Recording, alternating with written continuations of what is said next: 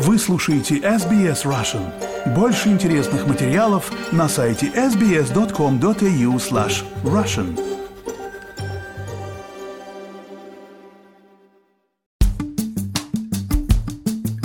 Здравствуйте! В эфире подкаст SBS Russian. У микрофона экономист Геннадий Казакевич. В этом подкасте я рассказываю о самых важных и интересных событиях в сфере экономики.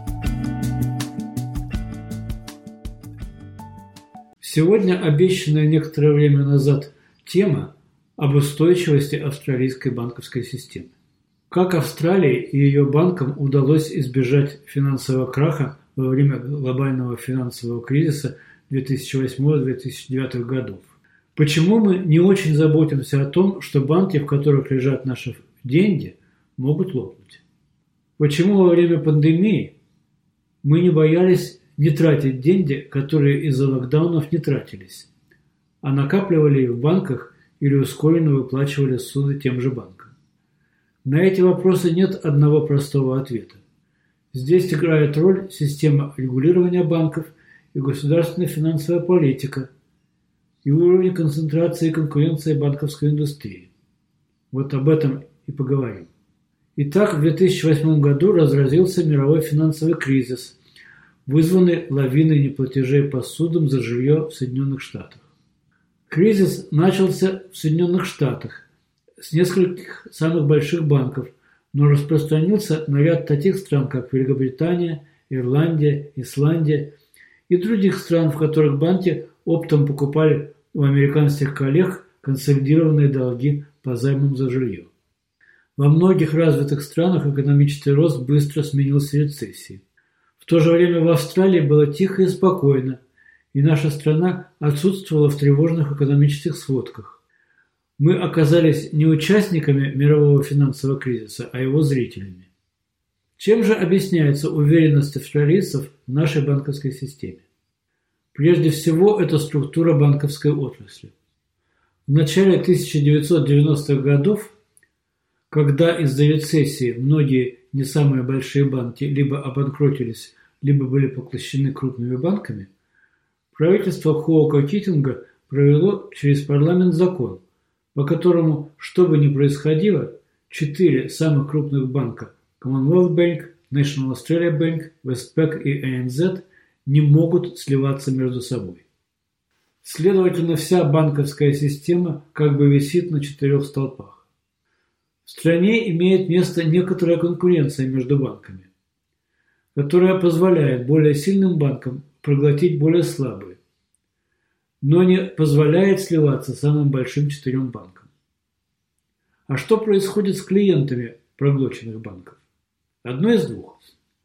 Когда в начале 1990-х годов Commonwealth Bank купил обанкротившийся State Bank of Victoria, Новый владелец уничтожил торговую марку State Bank of Victoria и весь бизнес перевел к себе.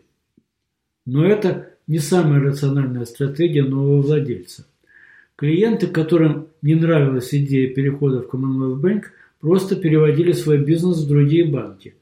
А какой смысл покупать банк даже по дешевке, если клиенты и их бизнес с банком теряются? Другая стратегия до поры до времени сохранять торговую марку купленного банка вместе с его клиентами. За последние 30 лет так происходило несколько раз. Нужно понимать, что укрупнение банков так или иначе сокращает конкуренцию, но в австралийских условиях ни один клиент ничего не теряет. Австралийцы это знают и спокойно относятся к изменениям в структуре отрасли. Более того, Ограниченная конкуренция между банками, как, например, в Австралии или Канаде, позволяет сохранить определенный уровень эффективности при более высокой устойчивости системы.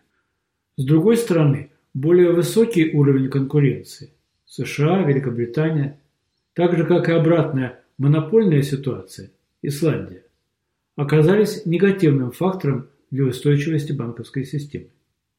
Далее. Мы привыкли думать, что банки в Австралии частные. И это казалось бы так. Но что такое частное коммерческое предприятие? Это когда организация принимает самостоятельное решение получает все преимущества финансового успеха, но полностью отвечает перед вкладчиками и держателями акций за потери. Но как только разразился глобальный финансовый кризис, либеральское правительство объявило о гарантии вкладов до 1 миллиона долларов. А это означает частное владение прибылью, но общественная ответственность за потери. С одной стороны, такая политика снижает ответственность лиц, принимающих решения. С другой стороны, абсолютное большинство вкладчиков не волнуется за свои вклады. И даже в самой тяжелой ситуации можно не бояться набегов на банки, то есть когда все вкладчики вдруг захотят забрать свои сбережения. А значит, каждому из нас можно не бояться за свои вклады. Но от финансового здоровья банков зависят не только вкладчики, но и владельцы акций.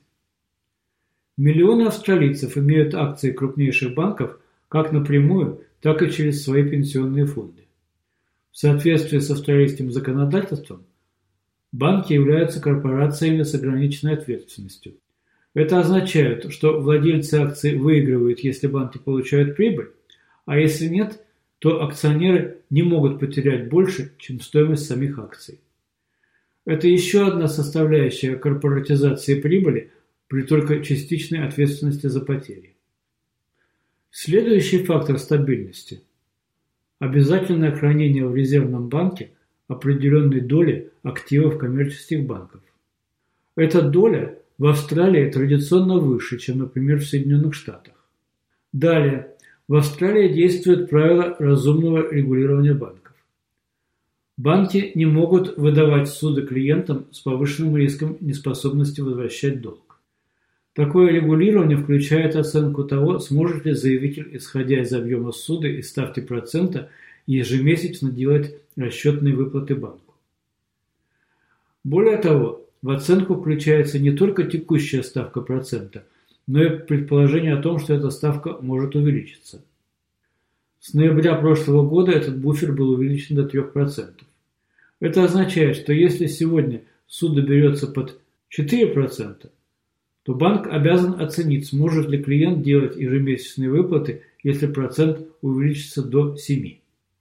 Все вышесказанное вместе с традиционным австралийским консерватизмом управляющих и служащих банков делает банки и вообще всю финансовую систему Австралии довольно надежным общественным институтом.